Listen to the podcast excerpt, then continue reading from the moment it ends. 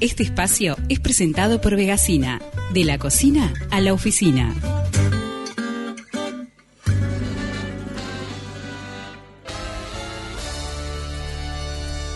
Bienvenida, Caro Notal Giovanni, ¿cómo estás? Buenas, ¿cómo andan, chicas? Buen Muy día. bien, ¿vos? ¿Todo bien? Bárbaro. Es hora de hablar de género, machismo y el consumo de carne. Exacto, y para eso tenemos una invitada especial, eh, que, que no sé si ya está en línea, Karen Hernández. Hola, ¿cómo están? ¿Todo bien? Hola, Karen, ¿cómo estás? Bien, por suerte. Bueno, gracias por, por participar del espacio. Karen es licenciada en nutrición, la vez pasada en la columna anterior, no en la otra. También habíamos conversado con ella, ahora lo vamos a hacer en vivo. Y bueno, nada, yo le cedo un poco la palabra, capaz que como disparador, la idea, como decía Cami recién, era es hablar sobre mm, el consumo de carne y su vínculo o no, vamos a ver, con la virilidad o con la masculinidad. Y para eso capaz que quizás em- yo empezaría aclarando un poco los conceptos, por ejemplo, entre lo que es el carnismo, lo que se entiende como ser carnívoro, que son dos cosas distintas, y su vínculo con el vegetarianismo. Si querés, Karen, arrancamos por ahí y después seguimos con las chicas. Buenísimo. Bueno, primero que nada, muchas gracias por recibirme por acá. Siempre para mí está buenísimo poder difundir este mensaje. Eh, y bueno, con respecto a lo que es el carnismo, si estuvieron escuchando por ahí la, la columna anterior en la, en la cual yo estuve participando, eh, se habló de especismo. Bueno, el carnismo es como un, eh, una subideología, digamos, si se puede llamarla así, que deriva del especismo. El carnismo es este sistema de creencias que sostiene al consumo de carne como natural, normal y necesario, que era lo que estuvimos hablando la vez anterior. Entonces, eh, el carnismo, digamos que es como una manifestación del especismo. Es todas, todas aquellas creencias y mitos que nos hacen seguir sosteniendo el consumo de carne como la prácticamente única opción saludable, viable económicamente y socialmente que existe. Y eso sería eh, el carnismo. Ahora, eh, ser carnívoro es, ya es otra cosa diferente. Ser carnívoro, el ser humano no es carnívoro. O sea, eso es importante aclarar. Carnívoro es, eh, como se denomina, al animal que su alimentación es en base a carne. El, el- el- ser humano es un animal omnívoro, o sea, tanto puede comer carne o derivados de animales y tanto puede comer vegetales, eh, fermentos, hongos u otros seres de, de otras especies, eh, de otras, perdón, eh, digamos, reinos de, de seres vivos, ¿sí? Entonces, el ser humano es omnívoro. De ahí, a veces decimos ser carnívoro como más adjetivo a aquella persona que consume mucha carne, ¿sí? Pero el ser humano no puede ser es- estrictamente carnívoro porque entonces también ahí están faltando un montón de nutrientes que también nos aportan los vegetales. Entonces, estas serían como esas definiciones, eh, digamos, eh, como para arrancar y entender un poquito lo que vamos a ir charlando a lo largo de estos minutos. Así que carnismo diferente a carnívoro. Exacto, el Mm. carnismo es un sistema de creencias y carnívoro es el adjetivo para denominar a los animales que son estrictamente carnívoros. Por ejemplo, Claro, eh, los leones. le- leones, ahí va, eso mismo iba a decir, leones o, eh, bueno, por ejemplo, eh, se conoce mucho de, de los dinosaurios, tipo el tiranosaurio rex, que era un, un dinosaurio carnívoro, eh, por ejemplo, los grandes felinos también, eh, se denomina, exacto, ahí va, al animal carnívoro que come carne por biología, eh, porque si vos a un gato, por ejemplo, esta es una discusión que se da mucho, eh, a un gato le das solamente vegetales, el gato se desnutre, eh, porque es, eh, digamos, un animal proveniente de los grandes felinos, que son animales carnívoros. Claro. Entonces, Claro. el ser humano se le puede denominar carnívoro o a modo de, de adjetivo cuando alguien come mucha carne, pero el ser humano... Pero somos omnívoros, está, está- está es clarísimo. omnívoro. Totalmente. Exacto. Ahí está. Exacto. Entonces, eh, un poco una conclusión de lo que estabas planteando es que el carnismo es un factor o, o es un tema cultural y social, no es un tema biológico, ¿no? Entonces, yendo por ese lado, ¿cuál, ¿cuál entendés vos, en base a tus conocimientos, que puede ser el vínculo entre el, entre el carnismo como factor social y cultural y la virilidad o la masculinidad, que también es una construcción social y cultural?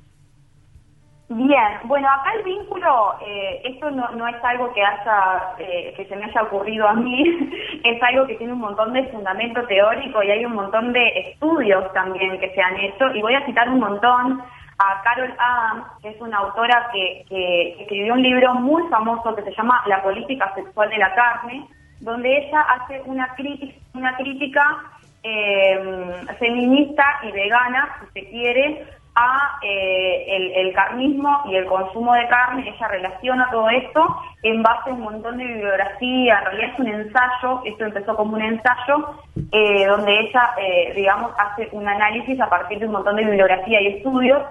Ella plantea que el carnismo surge por los roles de género en lo que sería todo a lo largo de toda la historia, desde el, ser humano cuando era nómade todavía y vivía en las cavernas y el hombre cazaba y la mujer recolectaba, eh, esos roles no tan, tan marcados que existen desde ese momento. Eh, de que bueno el hombre sale a procurar el alimento el hombre es el, el, que el que mata al animal el que el que prende el fuego y el que cocina la carne y la mujer es quien sale a recolectar hierbas, plantas, frutos, etcétera. Desde ahí empieza eh, el carnismo, eh, porque eh, se, va generando como esa cultura, ¿no? De que, bueno, el hombre es quien tiene determinado rol y la mujer es quien tiene determinado rol. Si bien mujeres hoy en día y en ese momento también consumen y, consumían carnes, no quiere decir que el, digamos, el hecho de conseguir la carne sea eh, lo que lleva a que el hombre coma más carne, sino que eso a lo largo de la historia se va reforzando. Eh, por ejemplo, Carol Adams va nombrando también eh, diferentes como estudios que se han hecho, por ejemplo, en libros de cocina, eh, estudios aleatorios donde se han elegido ciertas muestras de libros de cocina y se ha eh, analizado hacia quién van eh, dirigidos estos libros de cocina y las diferentes secciones. Entonces, por ejemplo, la sección vegetales o preparación de sopas, preparación de ensaladas, siempre está representado con la imagen de la mujer, dirigido hacia la mujer, la parte de, lo que es barbacoa, asado y carne siempre está dirigido a el hombre, es como que a lo largo de la historia se va reforzando estos roles marcados de género que nos van a llevar a comportarnos de cierta forma y esto es parte de la cultura carnista. Mira, me hace acordar a lo que decía Pau, Pau acá Paula Mirel, mm. Paula Echevarría, eh, lo que vos decías en el Día de la Mujer, que era que no te mandaran más a hacer la ensalada en los días de asado. Ah, es verdad, es verdad. Comúnmente, tradicionalmente, está marcado y sí, así el, el rol de, la ensalada y el fuego y todo el folclore de del asado y la parrilla con el hombre ahí al lado sigue siendo excepción las mujeres que digo hay un montón acá tenemos bueno tú que haces asado Ceci Olivera metía tremendos asados Clarita también pero de verdad que eh, son excepciones. La gran mayoría de, las mujeres como que se encarga de la cocina menos de la parrilla. Exacto. se puede ver hasta el día de hoy en, reuniones tipo Navidad, fin de año y, y festividades también. Mm. Yo quería agregar una, una cosita a esto que planteaba Karen de, eh, con el tema del cazar, ¿no? De, la, bueno, en la era primitiva, cuando vivíamos en tabernas y todo lo demás, esa cuestión del cazar y de que el hombre fuera el que cazara y el que traía ese alimento que era la carne al resto de la, de la familia, eh, era algo que también le daba el control, el, poder y el control sobre un recurso alimentario y esa cuestión simbólica del poder, y acá lo, traigo también al tema masculinidad y lo que es la virilidad, sigue hasta el día de hoy. ¿A qué me refiero con esto? Obviamente que hoy no quiere decir que si el hombre va al supermercado a comprar la carne, sienta que tiene ningún poder al hacer eso, porque las mujeres también compran carne en el supermercado, pero digo, la cuestión simbólica del poder, y, voy también al tema de los vegetales, y esto se refleja en la publicidad, por ejemplo, hay algunas publicidades de Burger King, que yo no sé si salieron acá, pero que muestra esta cuestión como de este el, el típico macho tiene que comer carne, ¿no? En Estados Unidos hay un montón de ejemplos, y Carol Adams, que era la autora que citaba Karen, cita en su obra varios ejemplos publicitarios y, de otros ámbitos, mm. donde se asocia la cuestión del comer vegetales, en el caso de los hombres, a una cuestión como de, femine, como de femineidad, o como el hombre queda afeminado por el hecho de comer vegetales, ¿no? Y también... viaje eso. Está el tema simbólico, que, también lo cita Carol Adams, de, y esto es, clarísimo también en, Uruguay, ¿no? En todas las, en todas las culturas, que cómo se asocia... Eh, acá más de la parte quizás semiótica, ¿no? De cómo usamos el lenguaje, lo vegetal a lo pasivo, lo vegetal a lo monótono, a lo, monótono, perdón, a lo frágil. Entonces, eso también está vinculado de alguna manera a nivel de ese significado a todo lo que se asocia a lo femenino, ¿no? La fragilidad, la pasividad, la monotonía, por el contrario de la carne que simboliza la fuerza, el poder, la resistencia, ¿no? Y, y también esta cuestión y acá les doy un poco la palabra a Karen, en el sentido de los mitos que se construyen en torno al consumo de carne. Por ejemplo, que si yo soy hombre y como carne, que es un músculo de otro animal, voy a adquirir más fuerza, voy a estar más fuerte, ¿no? Mm. Sí, tal vez lo asocian también a que, a que es proteína, puede ser, sí. Como que todo eh, conlleva ese significado y esa creencia.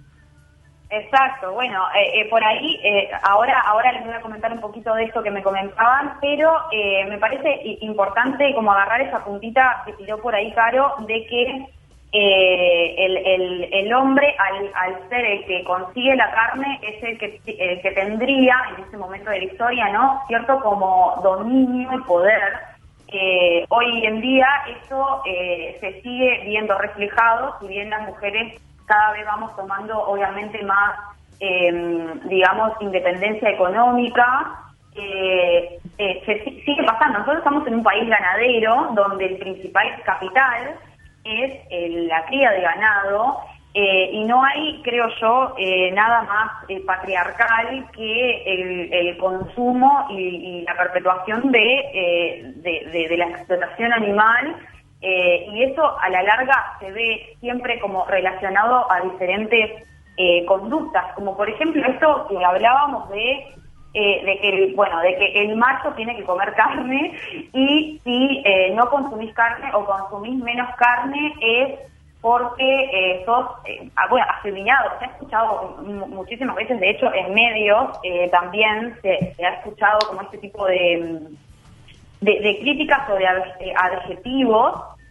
Eh, de hecho, hay un, censo vegano que se hizo el año pasado, en el 2020, donde eh, salió a la luz, eh, se, tomaron eh, 1.762 muestras, o sea, personas de los 19 departamentos, y los datos arrojaron que el 80% eran mujeres y el resto eran hombres, de veganos y vegetarianos. Increíble. Es, mm. una diferencia abismal, o sea, realmente es abismal. Y de ahí también, esto también refleja, ¿no? Como esta creencia de que, bueno, el hombre le da, al hombre le da como un poco de, eh, quizás, miedo también el hecho de dejar de comer carne porque está asociado a eh, cierta composición corporal, porque la carne sería la principal fuente proteica de la alimentación, al menos la alimentación como la conocemos acá culturalmente, en Uruguay, eh, porque eh, da menos virilidad, porque da menos fuerza, o sea, porque da, perdón, da más virilidad y más fuerza, por lo tanto, si la dejo de consumir, tendría menos rendimiento deportivo, menos virilidad. Respecto a eso que estás diciendo, ¿no hay una tendencia a revertir esa postura? Eh, sobre todo, mira, hay un documental en Netflix que lo vi hace ya un tiempo que habla de, deportistas de alto rendimiento que se hacen veganos y a partir de allí ellos logran mejorar su este, su capacidad y bueno y, cada una de sus metas. Este y cada vez lo noto más en personas que se cuidan realmente o sea o que trabajan y que prestan mucha atención a su alimentación y a su actividad física en, eh, en consumir cada vez más vegetales y, evitar un poco la carne. O sea, esa es como mi percepción, tal vez estoy equivocada. Siento que el que sigue comiendo carne mansalva es el que no está prestando atención justamente a tener un, buen rendimiento deportivo o tener este, un funcionamiento diario más un óptimo. un, cuerpo más tallado, por decirlo de alguna manera. Depende, eso, eso eh, sí es verdad que hay un crecimiento en eh, la población vegana vegetariana, sí es, es, verdad que hay como una tendencia, eh, pero tomando de la base de que somos un país ganadero y que tenemos una cultura fuertemente arraigada al carnismo, esta tendencia para poder revertir la situación tiene que ser una tendencia sostenida durante al menos 10-15 años. O sea, porque la mayoría de nuestro país es un país que consume carne. Sí, consumimos un montón. Obvio, ¿no? Y además estamos hablando de que la población rural, por ejemplo, es algo sumamente cultural. O sea, eh, vos ahí estás como interfiriendo con la cultura y la identidad de la persona eh, eh, y, más, no sé, podría decirlo hasta con la patria, más o menos, ¿no? no, un vegetariano, eh, un vegetariano en la patria gaucha, un vegetariano en la Expo Prado. Hay, bueno, en la Expo Prado hace poco empezaron a aparecer algunas opciones veganas. Están haciendo el asado con cuero y le si no me tiras unos morrones. Claro, claro. eso, pero no sé, todavía no Aparte la exhibición del animal también es fuerte lo del cuero, ferias. Lo de ponen el chancho abierto, esas cosas son bastante. O sea, yo no soy vegetariana, pero a mí ese tipo de imagen me genera como rechazo. Son fuertes, son fuertes. No me gusta. Y el asado con cuero también es como una ostentación. dicen que le dan sabor a la carne, pero es como. Eh, lo que pasa que es, es, lo que lo que te lleva a lo que realmente es. Nosotros, mediante el lenguaje y mediante la forma que tenemos de procesar al animal para convertirlo en, en alimento, lo que hacemos es desnaturalizar, o sea, sacar... Sí, omitimos los pasos, exacto. Exacto, omitimos los pasos, intentamos como alejarlo lo más posible para no tener que ver eso todo el tiempo, porque obviamente si nosotros viéramos eso todo el tiempo, si nosotros todavía seríamos eh, todavía estuviéramos en una eh, en un contexto cultural en el cual tendríamos que ir a cazar al animal, probablemente a cocinarlo y a sacarle la piel y a limpiarlo, etcétera, mm probablemente mucha gente no lo haría. Entonces, claro, bueno, me parece que un poco de, de, todo de todo esto viene también eh, más que nada como el hecho de eh, relacionar que, quiero volver ahí a lo central que estaba comentando porque hay cositas interesantes que me interesa eh, que no dejar afuera y no quiero que se me termine el tiempo Em, de que, bueno, todos esos mitos, ¿no? También forman parte del carnismo y todo lo que se genera a partir de, por ejemplo, un hombre que decide no consumir más carne, eh, todo esto tiene que ver con, no sé si recuerdan la vez pasada cuando estuvimos charlando sobre la normalización del consumo de carne, que es la norma, y que si uno se sale de la norma hay un castigo social. Bien. Eh, este castigo, parte de esto que, les comentaba, de que, bueno, de que si un hombre decide dejar de comer carne, no solamente se le presentan todos estos miedos de si se alcanzará la proteína, y etcétera, etcétera, que son como más mitos nutricionales, también se presenta como el castigo social, ¿no? Del entorno, de la, del asado con los pibes, de, eh, yo qué sé, no, ¿cómo no vas a después de, un partido de Me como el morroncito relleno. claro. Eh, sí, está también como este castigo social. Entonces, por eso creo yo que eh, también hay tan tan baja población de, de, hombres eh, en, el, en lo que es el movimiento vegano vegetariano, porque hay como un montón de, de presión que se ejerce para poder sostener una masculinidad. Y de ahí venimos también a eso de la masculinidad y el consumo de carne. Tenemos que ir cerrando porque nos estamos quedando sin tiempo y nos tenemos que ir a la tanda, pero en realidad queda clarísimo como hay un conjunto de, creencias que están asociadas al consumo de, carne y que, y mm. que ni que hablar que vinculan a la masculinidad. Sí, tal cual. Lo importante de esto, y ya con esto vamos cerrando, le agradecemos a Karen por la participación. Me parece que también eh, que esto que estamos hablando tiene eh, raíces históricas, que era lo que comentábamos un poco hace un rato, y tiene fundamentos de investigación que lo sustentan. O sea, no es que a nadie, como dice Karen, no es que yo me levanté un día y se me ocurrió decir que la masculinidad está relacionada al carnismo, sino que hay un montón de investigaciones que respaldan esto, así un poco como para ir cerrando. Quería agradecerle además, como siempre, a Vegacina por el apoyo a este espacio. Chicas, las invito y a toda la audiencia a visitar las redes de Vegastina en Instagram y en Facebook. Eh, ya está funcionando la página para compras online, es un emprendimiento nacional, integrado además por varias mujeres, así que si quieren apoyar, bueno, busquen Vegastina en redes sociales. Buenísimo. Pueden hacer la compra online, pagar online y se reparte en todo Montevideo. eh, los días jueves y para eso tienen que encargar hasta los días martes a las 20 horas alimentos saludables veganos y vegetarianos, muchas opciones y muy ricas. Así que cuando quieran dense una vuelta por Vegasina. Muchísimas gracias a las dos. Gracias, Caro. Gracias, Car- eh, Karen. Abrazo. Gracias, un abrazo. Chau, chau. Chau, chau. Gracias.